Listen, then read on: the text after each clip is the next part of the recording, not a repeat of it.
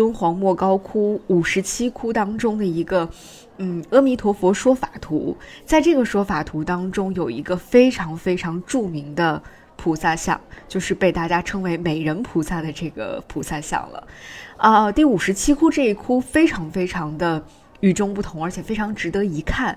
嗯，我个人是非常愿意把它私心称为最美菩萨窟的。为什么会被称为最美菩萨窟呢？是因为很多菩萨的形象已经单独的出现了，而且表现出了嗯非常与众不同的一种风韵。比如说，在这一窟南壁上的左侧出现的观音菩萨就非常的精致精美，甚至可以用华美来形容。他的头上戴着非常华丽的佛冠，同时他的啊脖子上、他的胸前、他的手臂上都有非常精美的璎珞装饰，而且在这尊菩萨像上出现了立粉堆金的这种手法，也就是我们能够看到星星点点的这个金色的光芒。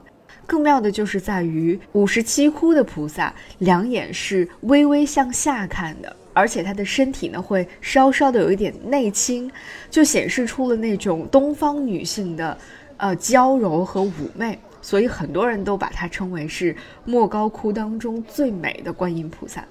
今天我们除了在啊这个展览上能够看到这尊菩萨之外，我们几乎在每一个和敦煌相关的书籍当中、宣传画册上，也都能够看到这尊菩萨的影子。